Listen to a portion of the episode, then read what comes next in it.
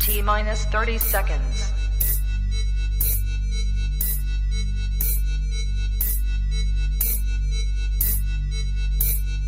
T minus 20 seconds.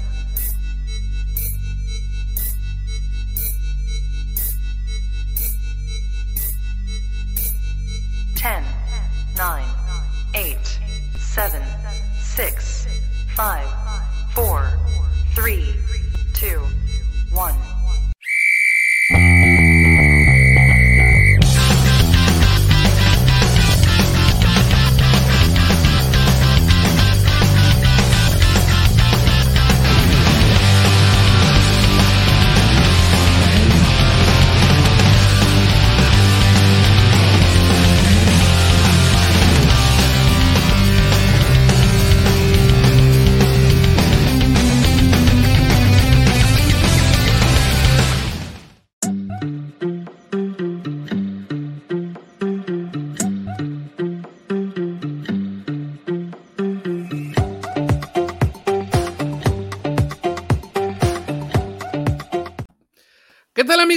ISN Network? Les damos la bienvenida a este su programa ISN Último Cuarto.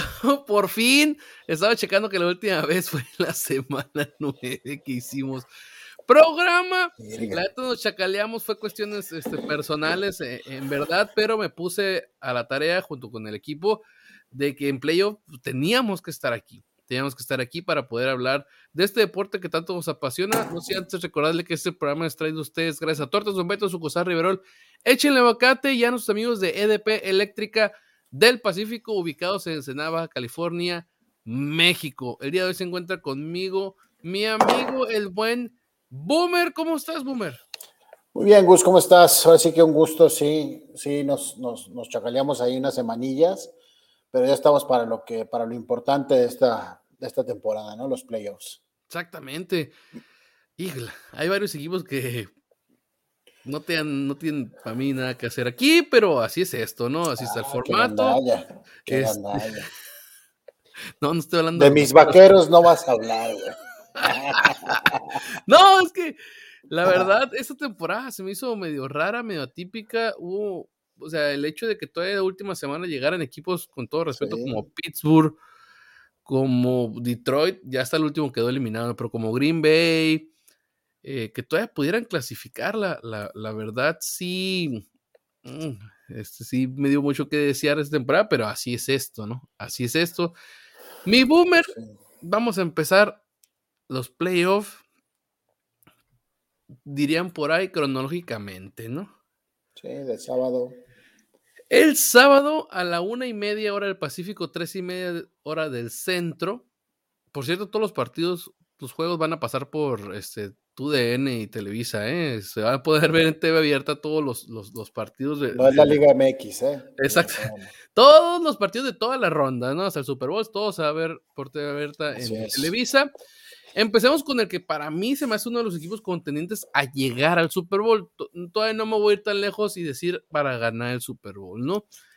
Los 49ers, con su tercer coreback, reciben a los Seattle Seahawks de Gino Smith, del cual yo me tengo que retractar y hablé pestes de él y de Seattle, que yo, yo no daba ni un peso por ellos. Pero aquí están, aquí están. Entonces, el equipo de sensación, yo creo que del cierre de, de torneo en la nacional, para mí, es San Francisco. Están jugando una excelente defensiva Sí. y Prudy pues, no está cometiendo errores, no está haciendo lo que le están pidiendo. ¿No? Boomer, ¿tú qué esperas de este partido? Fíjate que al ser un duelo divisional, quiero pensar yo que Seattle podría meter las manos más no ganar, ¿no? O sea, no creo que gane justamente por lo que mencionas. La defensiva de los 49ers es, para mí, mm, la mejor de toda la NFL en estos momentos. Es una defensiva rápida, es una defensiva que te permite este, recepciones, pero no te permite esas yardas después de la recepción que muchos equipos sí tienen, ¿no? Y si te vas del lado ofensivo, también tiene armas por todas partes, ¿no? No hemos sabido bien lo de Divo Samuel. Este, en este partido, pa- al parecer, no va a estar, pero para la próxima ronda sí estaría. Pero creo que es demasiado equipo para los Seahawks, que al final del día, creo que hicieron más de lo que, como tú dices también, se esperaba, ¿no? Era uno de esos equipos de los cuales se podía pensar al principio de la temporada que empezaba la reestructuración Y resulta ser que atípicamente tuvieron un draft genial, y digo atípicamente porque no son muy, Pete Carroll no es muy bueno en los drafts, pero todos los jugadores que agarraron el draft terminaron siendo titulares, ¿no? Eso ya, ya es, te habla de un gran draft. Y Gino Smith, imagínate nada más, tuvo más yardas que Russell Wilson. O sea. y le ganó Russell Wilson le ganó a Russell Wilson, ¿no? Entonces, al final del día, creo que por ahí pasa también todo, ¿no? Todo el mundo pensó que este equipo se iba a caer sin Russell Wilson y Gino Smith hizo un trabajo bastante, bastante bueno, ¿no? Pero creo que en cuestión de planteles, el de San Francisco es mucho, tiene mucho más profundidad y mucho más calidad. Dato curioso de Gino Smith, esa temporada le ganó a todos sus ex equipos. ¿Sí? A los Jets, a, los Chargers. A los Chargers. Este, ¿a quién más? No sé, no me acuerdo cuántos pendigos equipos, porque tiene varios, ¿eh? Tiene varios equipos, a todos, a todos los que se enfrentó les ganó. Entonces está, está interesante esa parte. Como tú decías, yo también voy por donde mismo, ¿no? O sea, el hecho que sea divisional. Ah, bueno, en esta parte yo creo que estoy igual que el Perú. Sí, a mí no me gusta que un divisional se lleve en ronda de comodines, ¿no? Sí. Pues ya se enfrentaron dos veces en la temporada y otra vez aquí. O sea, ya si se enfrentan más, más lejos. Más adelante, pues sí. Más adelante, pues está bien, ¿no? O sea, porque en algún punto se tienen que volver a topar, ¿no? Pero quedar eliminado por el que ya jugaste dos veces, este, a mí no me gusta, ¿no? Entonces, pero pues es parte del, del, formato, ¿no? Entonces, el hecho que sea divisional, el, el, vamos a ver cómo se comporta Gino Smith. Eh, Pete Carroll sabemos que él sí sabe jugar playoff. Vamos a ver Gino Smith qué, qué onda, ¿no? Este, por el otro lado, quieras o no, pues Rudy es, es novato. Sí, claro. No, no, no tiene experiencia en, en, en playoffs, ¿no? Y vamos a ver qué tanto Shanahan pues cobija a, a, este jugador o termina pasando, por ejemplo, como el año pasado, ¿no? Que realmente la defensiva fueron los que los fueron arrastrando, ¿no? Hasta llegar sí, claro. a, la, a, la, final de conferencia y no necesitan un, un desempeño extraordinario de parte de su coreback, ¿no? Aunque para, para suerte de ellos, ahorita pues traen buenas armas de, eh, ofensivas. Tienen a Christian McCaffrey, tienen a, jugadores como. Ay, se me fue el nombre de, del, del. Bueno, tienen a Brandon Ayuk. Brandon Ayuk, pues, o sea, tienen a Divo Samuel y tienen al, al, al, al, al Tyrant. Se me fue también a mí el nombre, no manches, qué impresión. Desde el otro día se me fue el nombre del Tyrant a mí. Pero ok, tienen a, a, a, él, entonces por ese lado, las armas, la neta, ofensivas están muy buenas. Entonces, no todo, no todo le tienes que cargar la mano al, al coreback. George ¿no? Entonces. George Kittle. Qué increíble, ¿no? Digo, que nos, que nos escuche va a decir, y este par de animales. Pero Sí, A mí, increíblemente, digo, ya es la edad, señores, ¿eh? ya llegarán a la edad. Que- la neta van a decir, "Duh, estos tarados Sí, no como que no pueden acordarse de George Kittle. La neta es, sorry, soy más de Travis Kelsey, nada cierto. se me fue, se me fue el nombre, Sí, o sea, entonces, pero tienen muchas armas como para tener que centralizar y poner el juego en, en, en ese tipo de, de factores que has- hacer que te lo gane con el brazo el coreback, ¿no?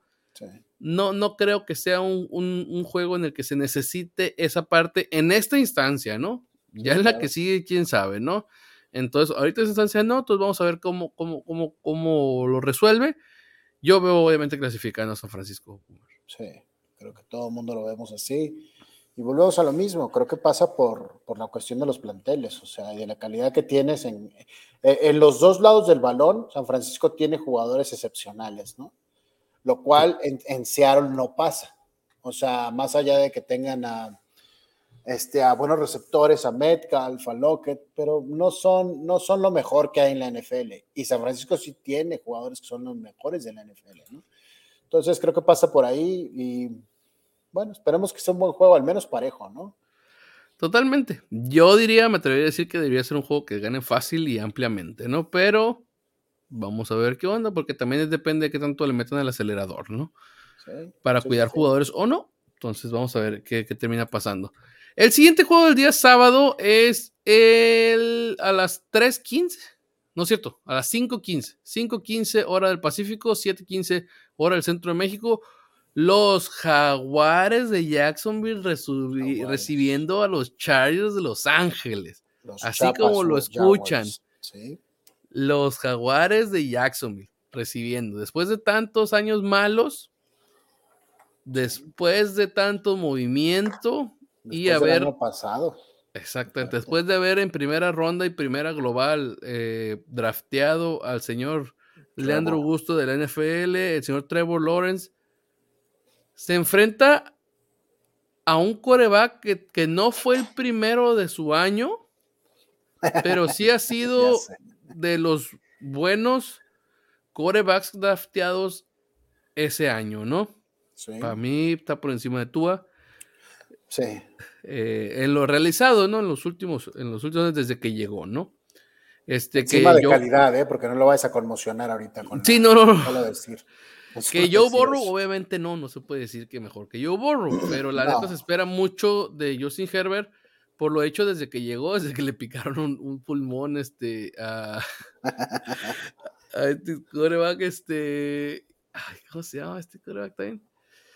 Ah, digo, ando malo con los, con los nombres, pero le, le, le, le- perforaron un pulmón al coreback que era el titular, este. El Tyro Taylor. A Tyro Taylor Tyler Taylor, que le- estaba titular con Browns y que estuvo de titular con, con Buffalo. Chargers, con Buffalo. Eso es un buen, es un buen coreback para saber que atrás de él tienes un buen coreback, ¿eh? Sí, sí, sí, la, la, la neta, sobre todo en la parte, en Buffalo, si mal no recuerdo, fue el, el coreback que, que trajo de vuelta a Buffalo a, a postemporada. Sí. Ya luego entró Josh Allen y ya nadie se acuerda, obviamente, de Tyro Taylor, ¿no? Pero Tyro Taylor llegó a, a los Chargers siendo el titular y le perforaron un pulmón El y tuvo, y tuvo que entrar este Justin, Justin Herbert, y ya desde ahí ya se quedó hasta la fecha, ¿no? Creo que es un, un, un juego cerrado, yo sí lo veo cerrado. En temporada regular Jaguares le puso una madriza a, A los Chargers. a los Chargers, este, pero estamos hablando de que Trevor Lawrence pues, es un quarterback novato en, en postemporada. Doug Peterson, que es su head coach, no. No, Ya ganó un Super Bowl. Ganador del Super Bowl. Le ganó con las Águilas de Filadelfia a Tom Brady y Bill Belichick. Ahí nomás. Ahí nomás, o sea, no le ganó a cualquiera, ¿no? Entonces se ha notado la mano de Doug Peterson en el juego de este el señor Trevor Lawrence. Y súmale que trae, trae buenas armas, ¿no? Sí. Por otro lado, este Justin Herbert, pues obviamente sigue trayendo muy buenas armas. Ha ampliado su, su umbral de receptores. Creo que tiene más receptores interesantes. Corredores, obviamente sigue teniendo a Austin Eckler. Pero van a jugar de visita, ¿no? Entonces, Boomer, para ti, ¿qué? Aparte, tienen la baja dura y fuerte de Mike Williams. ¿eh? Mike Sí, Williams es su mejor receptor desde hace un rato, por más que esté Keenan Allen ahí. Creo que Mike Williams es el receptor estrella de ese equipo eh, y no lo van a tener. Eh, los Jaguares le ganan 38-10 a los Chargers y de visita en la temporada regular. Hoy van a recibir su primer partido de playoffs desde hace un buen rato. Y la realidad es que, mira, si vemos el partido que tuvieron contra Tennessee, que fue con el que pasan con el que se quedan con la AFC del Sur, la verdad es que Trevor Lawrence se ve mal, ¿no? A mi gusto, tuvo un partido pésimo, voló receptores, no estuvo fino, pero la temporada de Trevor Lawrence no ha sido mala. Entonces creo que después de ese partido. Pregúntale a Dallas, ¿no? malo, sí, no, pregúntale a Dallas, pero la- por, por ejemplo a Dallas le ganan con la defensiva, igual que ganan con la defensiva contra Titanes. Entonces será interesante porque aquí yo creo que a mi gusto tiene una ligera ventaja Jaguares, aparte de la localía, en, el head coach. Brandon Staley a mí no me da confianza, o sea, siento que toma decisiones que terminas por rascarte la cabeza a veces, entonces no sé si por ahí le pueda pasar factura a los Chargers esta situación. Justin Herbert también, veamos cómo se comporta en los playoffs. Creo que va a ser un juego duro, pero yo voy con los Jaguares. Interesante, mi boomers. Yo voy con Chargers. Yo sí creo que es, por lo menos esta aduana sí la pueden pasar. La cuestión es de que a ver si termina siendo un partido de el que haga menos cosas para intentar perder, ¿no? Exacto, sí, son dos, son dos equipos que cometen muchísimos errores. Y, y las franquicias traen esa inercia, ¿no? Este, ya dentro de... histórica. Exacto, es, totalmente esa palabra está genial, esa carga histórica encima de ellos que, tienden a hacer este tipo de, juegos, ¿no? Sí. Vamos a ver qué termina pasando, ojalá y no haya ninguna lesión, que todo salga bien y que gane el, mejor, ¿no? Entonces yo voy Chargers, tú vas Jaguares, vamos a ver qué termina pasando. Me gusta, me gusta para el sábado, o sea, dos, dos encuentros prometedores, ¿eh? sí, más el de Jaguares, creo que el de Jaguares va a ser un juego cerrado, como dices, va a estar, a mi gusto va a haber muchos puntos, eso sí, y va a ser un juego en el que te vas a rascar la cabeza más de una vez, el que vas a decir, ¿qué, estás, están haciendo? ¿no? Por favor, díganme.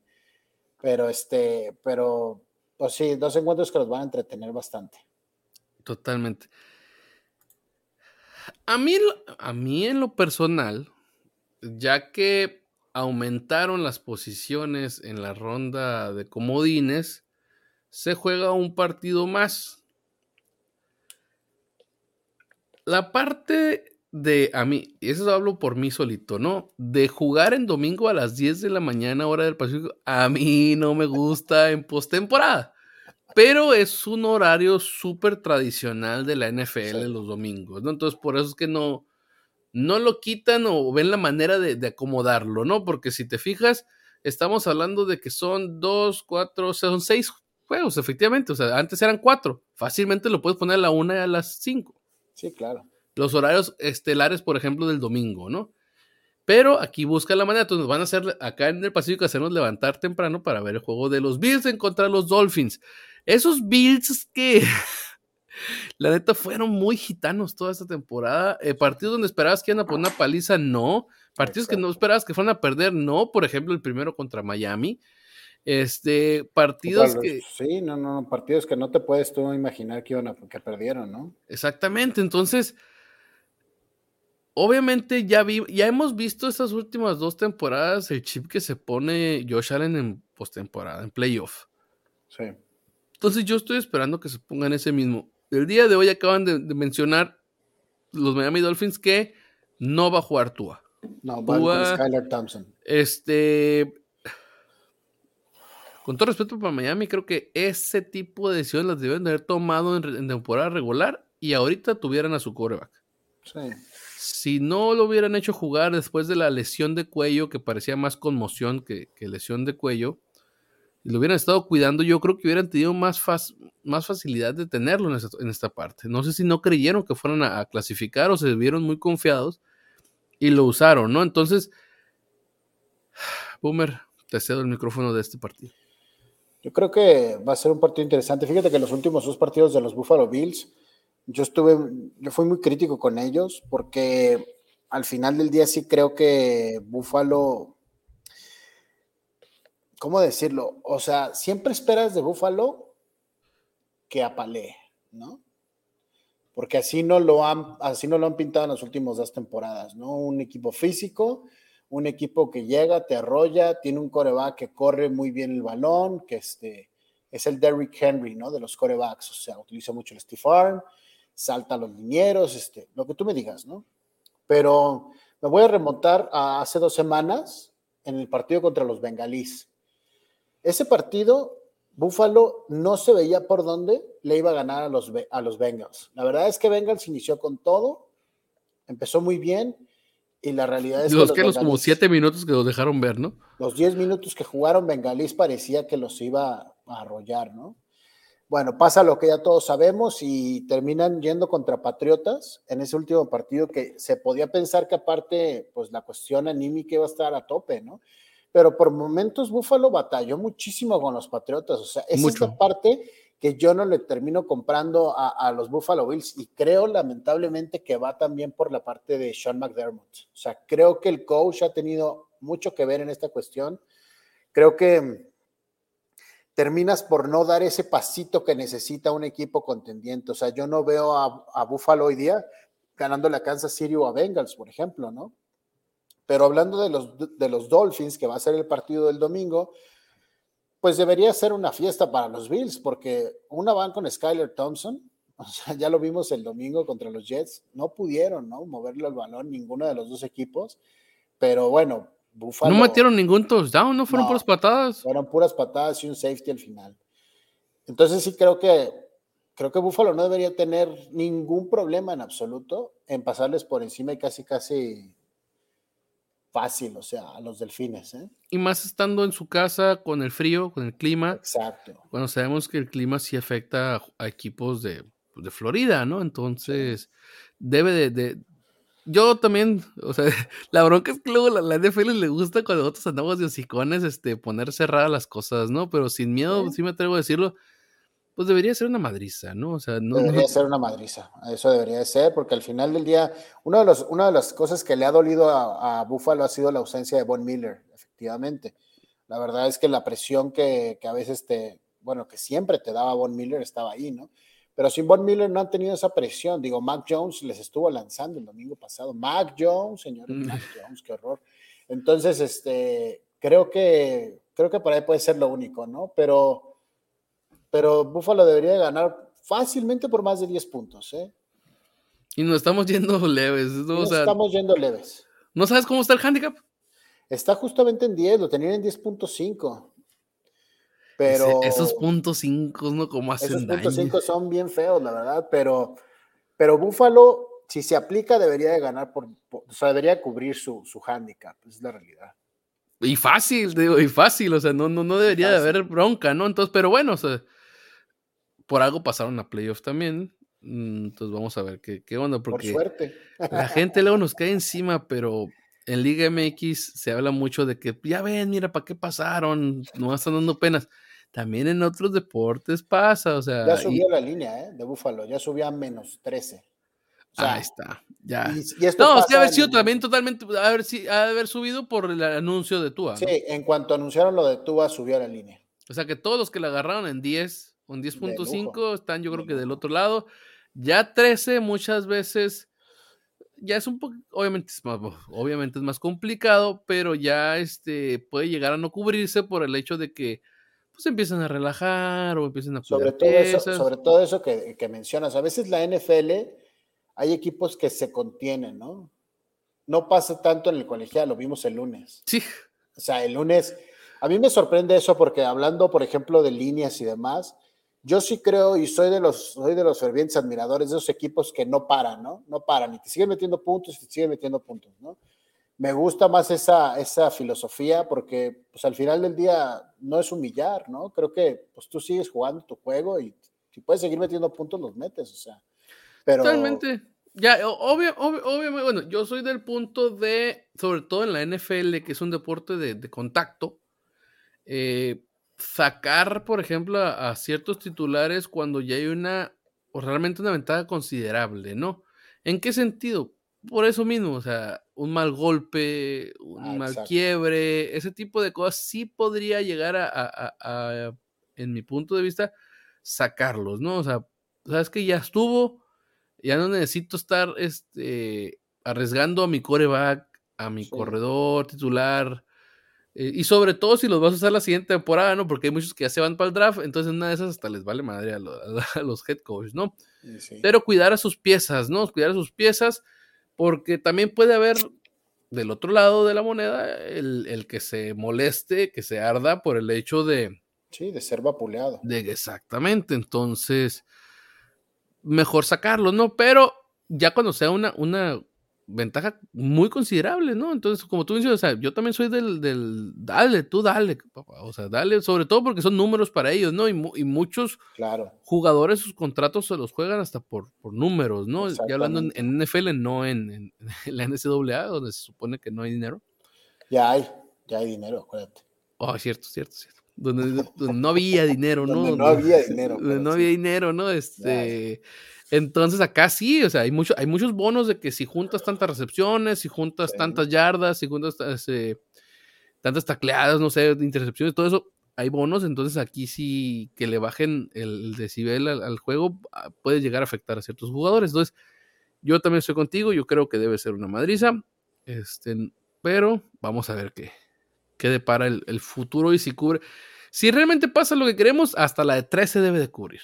Debería de cubrir la, la, la, línea de apuesta y hablando únicamente en lo que es el juego, debería de cubrir este, bastantes puntos Búfalo, ¿no? O sea, yo sí creo que debería de ganar por 20 puntos al menos. ¿Cuánto está el over? Pero el over, no sé, el over ha de estar como unos 49, ¿eh? yo creo. Ah, ahorita te digo, miren, no, está en 44, 43.5. Pues ¿Por qué? Porque, porque ellos piensan que Miami no va a meter puntos prácticos. totalmente, o sea, es lo que te iba a decir, sobre todo viéndolo después de que a los Jets no le pudieron meter ese, pues tantos puntos el, el, el, fin de semana. Yo creo que lo, lo, han de estar viendo como si metiera unos 10, 15 puntos y lo demás, este, búfalo, ¿no? Y que se lo va, se lo va llevando controlado. Que digo, una de esas búfalos sí le creo que si tiene chance de meterle 40 puntos, se los va a meter. Creo que todo lo que batalló contra los Patriotas lo va a terminar, este, se va a terminar desahogando con Miami. Vas a ver si no. Esperemos. De ahí sigue a la una y media de la tarde, tres y media del centro de México, Vikingos recibiendo gigantes, gigantes que fue un equipo que al saberse ya clasificado, descansó jugadores. Vikingos, ay, canijo. Vikingos ha sido un equipo que yo no le he creído toda la temporada y de repente sí, de repente no, de repente qué huele qué. Pero trae muy buenos jugadores, ¿no? O sea, la neta, este, Justin Jefferson, Adam Tillen, o sea, Cook, o sea, creo que el que menos le, le echamos las porras es al coreback. Y se ha visto bien esta temporada. Increíble. Se ha visto bien eh, creo que fue la primera temporada que no se hizo unos pantalones en un, en un juego de prime time. Sí. Entonces, una de esas Kirk Cousins da la, la, la sorpresa, ¿no, Boomer? Eh, hay una estadística que manejan en algunos este, programas de apuestas en Estados Unidos que se llama la estadística de la suerte.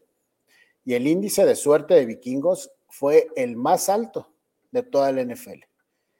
Y el que le siguió fue Gigantes.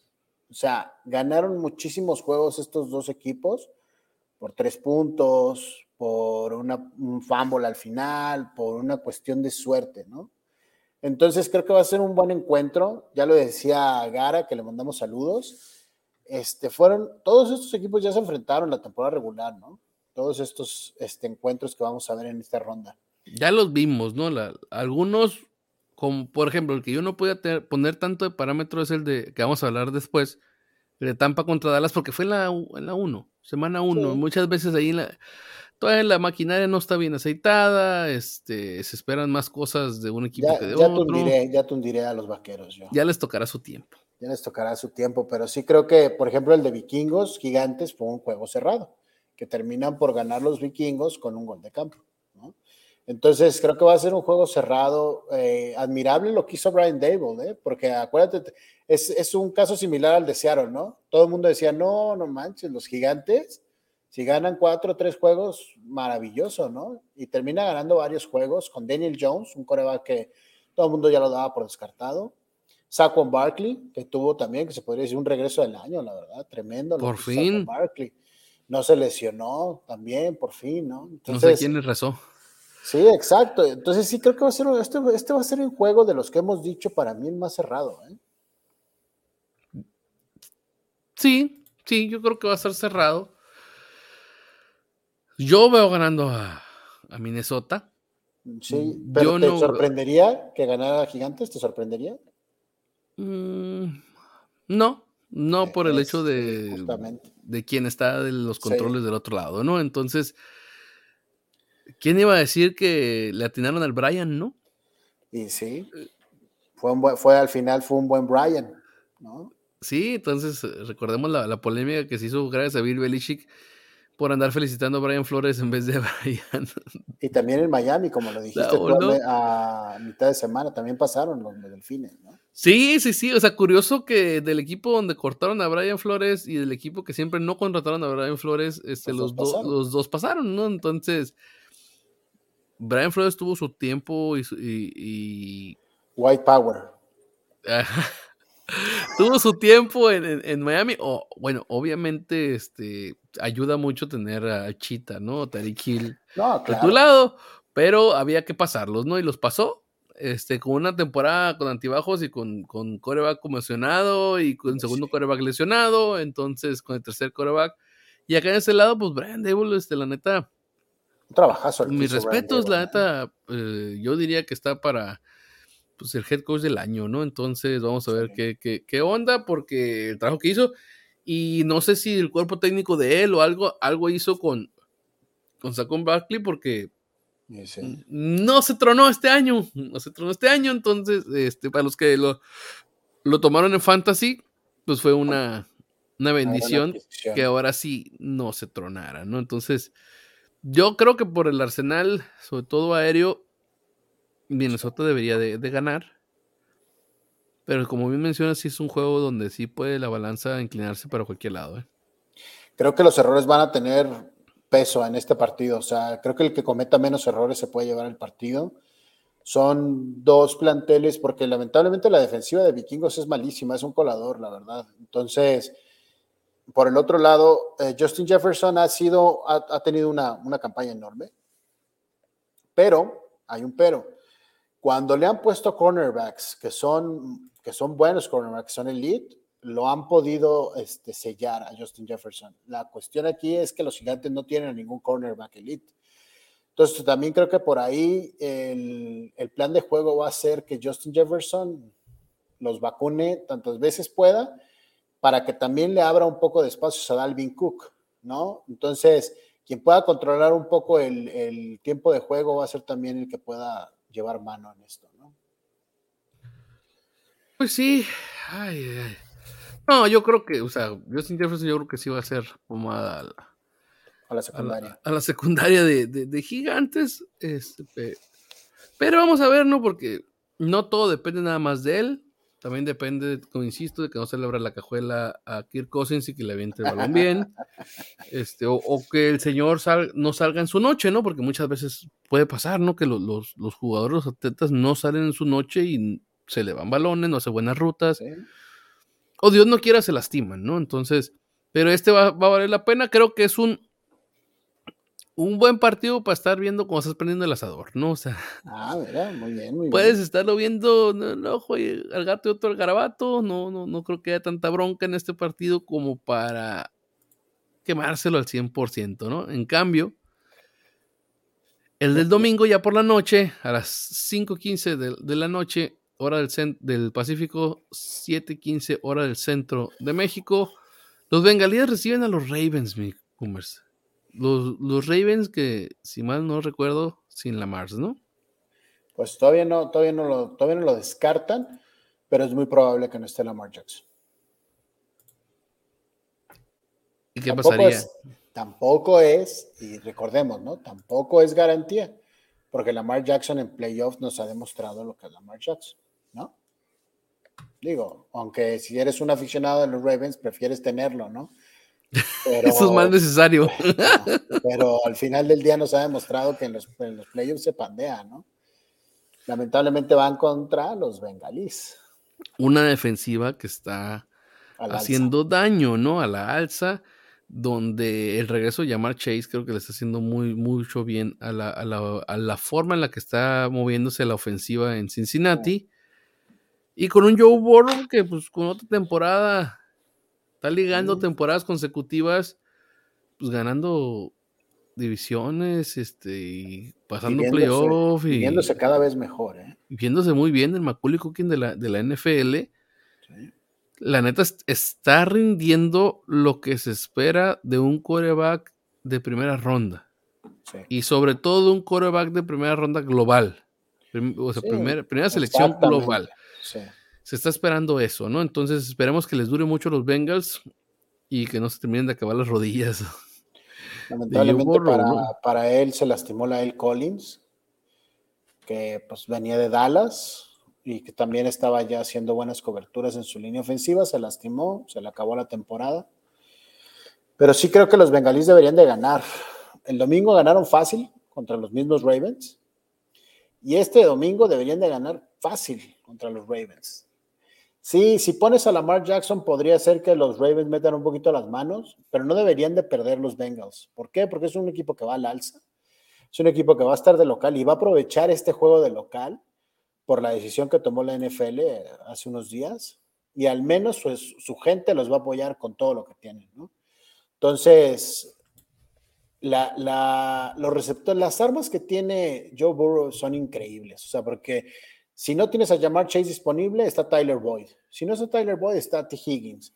Y si no, pues Joe Mixon, ¿no? Una pase escape o lo que sea. entonces sí creo que es muy difícil que, que los Ravens le sigan el paso, ¿no? Entonces, no debería tener problema los Bengals. Esos Ravens que se están convirtiendo en la eterna como promesa, ¿no? Sí, sí. Y nomás no. O sea, le traen jugadores nuevos, traen jugadores nuevos, hacen cambios y siguen sin, para mí sin ser continentes y sin esperar mucho de, de ellos, ¿no? Yo lo mencioné hace mucho y lo sostengo. Para mí, es Cam Newton, ese es otro, ¿no? Pero para mí Lamar Jackson no es un coreback que tendrías que empeñar tu franquicia por él. Híjole, si abrimos ese tema va a ser fuerte, ¿eh? porque yo también opino lo mismo que tú. Y, y, para mucha gente sí, ¿no? No, es que los números que ha hecho y la fregada, sí, pero realmente te da seguridad y crees que con él puedas ganar un coreback, un, Super, Bowl? Sí, eso para mí es eso. Para mí no. Para mí no da esa seguridad y si mal no recuerdo, creo que esta es su última temporada ya para que le suelten los millones, ¿no? Sí. Y no está teniendo una temporada como para que le suelten los millones, pero luego entra la oferta y demanda de la NFL y de quién te traes, a quién es seguro, este ya conoce el sistema, este ha sido criado aquí, desarrollado aquí, este ya Horbo le ha hecho todo el sistema alrededor de él. Pum, pagan los millones, ¿no? Pero creo que si ahorita que no te está costando, no te está generando la seguridad, ya con los millones encima y que con eso reduzcas el tope salarial para apuntalar otras posiciones, menos lo vas a lograr. Pero qué sé yo, no, yo no soy general manager, este, a mí no me contrataron este, los, cuervos de Baltimore, pero eso es lo que yo pienso desde Lamar Jackson. Para mí, este, muy bonito que el señor corra, pero este deporte se sigue ganando con todo respeto con los quarterbacks de bolsa. sí? Sí, porque si vemos antes, digo, el último y el que sigue, Patrick Mahomes, ¿no? Patrick Mahomes no es un coreback corredor como Lamar Jackson. O sea, mm. Patrick Mahomes pondera pasar primero que correr. Esa es la cuestión. O sea, que si tiene que usar sus piernas, las usa muy bien. Pero no corre como primera opción. Sí, es que sí, así, debe ser, ¿no? O sea, obviamente el correr debe de ser una, una, este... un escape. Un escape, pues, algo que puedas hacer después de que se rompe la, jugada, pues, eh, para correr están los corredores, ¿no? se escucha muy, muy directo y más, muy tonto, ¿no? Pero sí, o sea, para mí son los corredores los que tienen que correr. Obviamente que si están bien todo cubierto y te abren el espacio, pues corre, ¿no? Y qué bueno que seas atlético y puedas correr 50 yardas sin pedos, ¿no? Sí, claro. Pero yo sigo teniendo esas dudas con los corebacks, sobre todo porque les dan mal golpes o algo. Y la, aparte que la Mara a mí no se me hace un buen lanzador. Eso, es que para mí es eso. O sea, porque todavía de Sean Watson, por ejemplo, que es el prototipo de corredor, coreback, de Sean Watson tiene mejor eh, calibre sus pases que Lamar Jackson, ¿no? Mejor puntería. O sea, Lamar Jackson sigue a veces volando receptores, sigue tirando malos pases, tomando malas decisiones. Entonces, ¿qué pasa cuando sucede eso? Pues Lamar Jackson sigue confiando en lo que mejor tiene, ¿no? Que son sus piernas.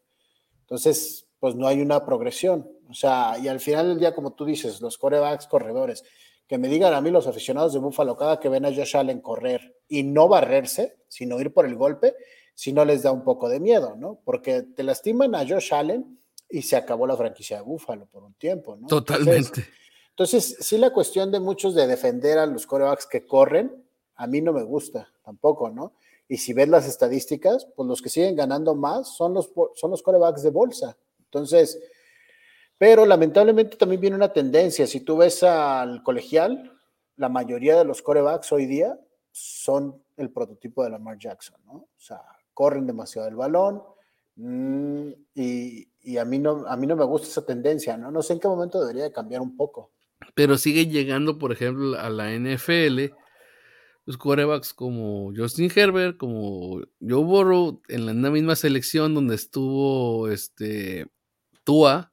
Sí. Y pues mira cómo van avanzando, ¿no? O, en otra donde está este Trey Lance, Justin Fields. Y qué ha pasado con ellos, ¿no? Entonces. Ahora, lo de Justin Fields, vimos esta temporada, hizo una grosería de yardas terrestres, pero lanzando, lanzando como está Justin Fields, ¿no? Y bueno, y los osos terminan ganando tres partidos, me parece, ¿no? Entonces. una cosa que dices tú, no sé, o sea. Así no se pueden ganar los partidos. Al final del día el análisis creo que, y mucha gente, yo lo veo en Twitter, mucha gente critica esa clase de comentarios como los que estamos teniendo aquí, cuando criticamos a corebacks correlones y demás, porque te sacan luego, luego los números, ¿no? Y hay veces que los números son muy fríos, ¿no? Por eso decimos, los números no es todo, ¿no? Porque si esas vamos, Brandon Staley de los Chargers ya debería haber ganado un Super Bowl entonces, digo, porque él, él maneja todo en base a sus analytics. Y la realidad es que hay veces que los números no tanto sirven, hazlos a un lado, ¿no? O sea, y ya hablaremos del partido que sigue, que, híjole. Total, totalmente, mi boomer, totalmente. Vamos a leer el comentario aquí del Coco 2 de buen José Alberto. Dice, Eita le volvieron, avisen, avísenme. Saludos al boomer Brady, Gurú y a Gus, dice, copia estilos de cabello. Arriba mis Cowboys este año. Este es el año, ¿no? Ah, justamente vamos a comenzar a terminar el programa con el partido por el juego final de la ronda de comodines en el Monday Night Football. Aparte. voy a tener que ver con, mis amigos de ISN Liga MX qué vamos a hacer el lunes y lo vamos a tener que aventar un poquito más para arriba. Porque ni modo que no veamos esta, culminación de la ronda de comodines donde Don Tom Brady recibe a, Dak Prescott que este fin de semana se vio peor que coreback novato, yo creo. Fuertemente. Boomer, son tus vaqueros de Dallas, dale. Mm, híjole, no, no acabaría el día de hoy en hablar de los vaqueros de Dallas, ya lo platicábamos con el sí, la verdad es que me echa carrilla porque dice, eres, eres hater, ¿no? Mira, yo lo veo desde este punto de vista. Creo que Tampa Bay mm, en las últimas semanas se vio una progresión mejor, ¿no? O sea, empezó a jugar mejor Tampa Bay. Ahora, Tampa Bay con Vita Bea, cada que Vita Bea estaba en el campo, no dejaron correr más de 100 yardas al contrincante. ¿Cuál es el, lado fuerte de Dallas? En la corrida. O sea, el juego terrestre es el, es el juego fuerte de Dallas. Si lo que va a hacer Tampa Bay es decirle, Dak, gáname el juego tú, ahí es donde, ahí es donde yo quiero. O sea, yo quiero que Dak Prescott nos calle el hocico a todos esos que decimos que no está para los momentos grandes, ¿no?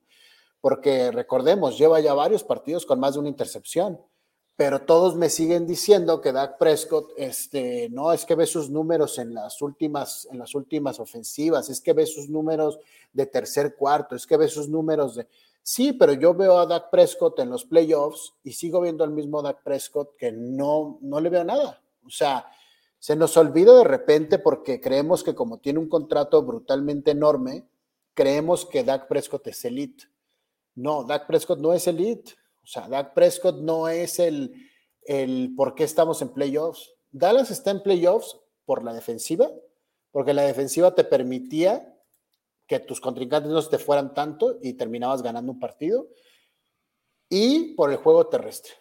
O sea, cuando las cosas se armaban en, ese, en, ese, en, ese, en ese orden, Dak Prescott brillaba. ¿Por qué? Porque no podían parar el juego terrestre, los linebackers bajaban, tenías más oportunidades, CD Lamb tuvo una, muy buena campaña y, Dak Prescott brillaba, ¿no? En juegos como contra vikingos, en juegos como contra gigantes, brillaba, ¿no? Pero el problema es cuando te enfrentabas a equipos como Tennessee, que tenían una mejor defensiva, contra Washington en la última semana, y ahí cuando Dak Prescott necesitaba sacar el equipo adelante, no podía hacerlo. Entonces vas contra un equipo que lamentablemente tienes a Tom Brady ahí. O sea, Tom Brady se la sabe todas. Yo a mi gusto, yo creo que Tampa Bay va a ganar el partido. E increíblemente voy a decir algo que, muchos no, no, podrían creer, pero yo como aficionado de vaqueros me gustaría que perdiera Dallas. O sea, porque sé que podrían venir cambios. porque Sean Payton está ahí en la agencia libre, ¿eh? O sea, en una de esas gana Dallas y pues McCarthy se queda otro año, ¿no? O sea, si puede haber cambios estructurales, porque yo sé que el hilo se va a cortar por lo más delgado, ¿no? Cambiarían a McCarthy. Pero Dak Prescott, en su tercer año de contrato, ya empezaría a ver las aguas de, ¿sabes? Puede ya venir un cambio, ¿no?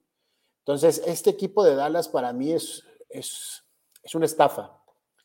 Es una estafa, por más que a mí me digan, es que ya van dos campañas con 12 ganados, no importa, hemos perdido en el primer juego. O sea, ¿de qué te sirve? No, y te ha tocado un poquito de vacas flacas en tu misma división y contra, y contra los que te has enfrentado. Ay, ay, ay, ay. Creo que el verdadero Dak Prescott es el que vimos este fin de semana. O sea, en un partido. Totalmente de acuerdo. Contra Washington, donde tu obligación era ganar por si acaso perdía Filadelfia. Pero no. No manches, no metiste ni las manos. Y, si con titulares todo el partido, Gus. Exactamente es lo que te iba a decir. Tú dijeras, ah, es que sentó los titulares y vio a ver si podía ganar. No, comenzó con titulares y terminó con titulares y no pudieron ganarle a qué fue el tercer coreback de Washington, ¿no? También, o sea, no, te pases, o sea, la neta. Y los pases que hacía Dak Prescott, sobre todo el primero que le interceptaron para no, o sea, después de que se salvó el anterior pase, volvió a hacer lo mismo. El mismo. El mismo pase y dejándolo atrasado, te la regresaron. Te la regresaron, la, la, verdad. Entonces, un coreback ya de la, de la experiencia de Dak Prescott en la NFL, no puede ser que a esas alturas siga así. Exactamente, creo que a veces yo lo que creo que pasa ahí en Dallas es que a Dak Prescott o se le pide que haga de más o él mismo quiere hacer de más, ¿no? O sea, tú decías, decíamos al principio del, programa de Brock Purdy. Brock Purdy sabe lo que tiene que hacer, ¿no? No cometer errores. Hasta el momento lo ha hecho bien, no ha cometido errores. Dak Prescott en su inicio así era, no cometes errores. No cometes errores, te vamos a dar un playbook adaptado para ti y este, vas a pasar facilito pero vamos a seguir confiando en nuestro juego terrestre. Es cuando Dak Prescott quiere hacer más, cuando las cosas no salen bien. O sea, cuando quiere sacar un pase preciso, sabemos que no tiene esa cuestión de pases precisos, ¿no? Y la verdad es que la toma de decisiones te sigue dando mucho que desear, o sea, de repente pasa a triples coberturas, ¿no? Entonces tú, ¿de verdad no viste eso? O sea, no puede ser lo que está pasando, ¿no? Entonces, yo por eso creo que Tampa Bay no sería sorpresa si vemos también las líneas de apuestas y demás, para mí no sería sorpresa que Tampa Bay gane. Para mí son favoritos, aunque no estén en las apuestas así. La vida sigue siendo justa y mientras Tom Brady sigue jugando, creo que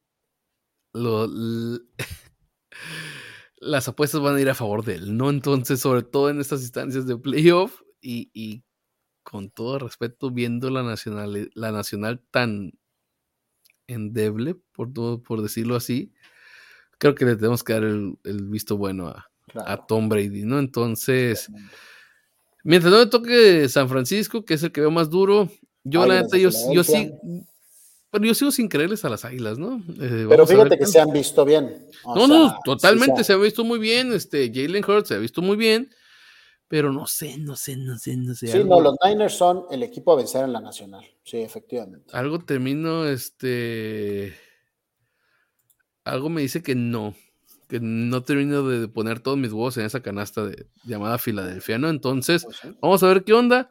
Yo también voy Tampa, Tampa Bay, Tom Brady, all the way. Este, y veamos qué, qué, qué tan acertados andamos. Creo que nomás no, no, no pusimos el mismo. En Chargers. El de Chargers contra Jaguares, ¿no? Entonces, vamos a ver qué onda. Así en semana aquí vamos a seguir hablando de esto. El señor Beto dice, se habla de Dak, dice solo porque está a uno, en uno de los equipos más importantes de Estados Unidos. Dice, coincido que no es elite. Totalmente de acuerdo. Es que sí, para mí tampoco es elite, pero está en ese equipo porque... No, y, este, y el salario que tiene. Por la oferta y la demanda, ¿no? Entonces, Dallas se tragó completito dos seguiditas con Ezequiel Elliott y con Dak Prescott, que no se debió haber tragado. La pues neta. Ahí está, Baltimore aguantando a Lamar Jackson lo más que pueda, ¿no? Es lo que debía haber dicho Dallas. Tampoco era un coreback que tú dijeras, uy, no se me va, se me va a mis opciones de Super Bowl. Ahora, imagínate tú a Joe Burrow en un mercado como Dallas, ¿no? O sea, Joe Burrow estaría hasta en el serial, ¿no? No, no, no, pero machín, ¿no? Entonces, vamos a ver qué onda, ¿no? Si este, como hemos mencionado, si este tipo de corebacks costó tanto, ¿cuánto va a costar, por ejemplo, un Joe Burrow cuando se la tenga que pagar, ¿no? Entonces, un Justin Herbert cuando se la tenga que pagar, un Trevor Lawrence cuando se la tenga que pagar, ¿no? Entonces, ya luego es cuando condicionas la franquicia, el futuro de la franquicia, por el hecho de que un solo jugador cobra demasiado dinero eh, y no puedes traer más jugadores de lo que necesitan, ¿no? Entonces, vamos a ver qué onda, ¿no? No todos son Tom Brady para reestructurar contratos este, y ver qué onda. ¿no? Mi boomer, nos despedimos. Muchas gracias, Gus. La verdad es que un placer hablar de fútbol americano contigo y pues a disfrutar, a disfrutar que se nos empieza a acabar ya, ¿no? Ay.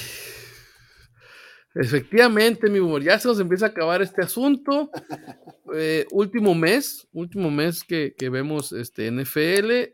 De aquí se puede decir que lo, todavía lo seguimos viendo seguidito. Ya la primera semana de febrero vamos a descansar. No de la buena manera porque no vamos a tener NFL, ya está el Super Bowl, pero ya es el principio del fin de una temporada más de la NFL. Sí, y te digo, para todos aquellos que creen que los vaqueros de Dallas van a ganar, si los vaqueros de Dallas ganan, le regalo a, alguien que nos siga un Xbox, un, iPhone, lo que sea, lo que quiera. Los vaqueros de Dallas no van a ganar el Super Bowl, señores. Ay, dije que, le gana a Tom Brady. Yo sí creo que van a ganar los vaqueros de Dallas. ¡Ah! huevo! no, no, no, yo tampoco no creo que este sea el bueno. Exacto. Eh, pero, pero bueno, este, es parte de irle a un equipo, ¿no? Apoyarlo. apoyarlo. Dice el buen Beto, mira, dice presente para el Xbox. Ahí está ya, ahí está ya el buen Beto, ¿no? Perfecto. Pues en nombre del buen Boomer, este, mi nombre es Gustavo Salazar y le recordamos que ese programa es traído a ustedes gracias a Tortas Don Beto, Sucusar Riverol, Échele Bacate y a los amigos de EDP Eléctrica del Pacífico. Nos vemos la siguiente semana, mismo horario, 5 pm horario del Pacífico, 7 horario del centro de México. Nos vemos, Gus. Adiós.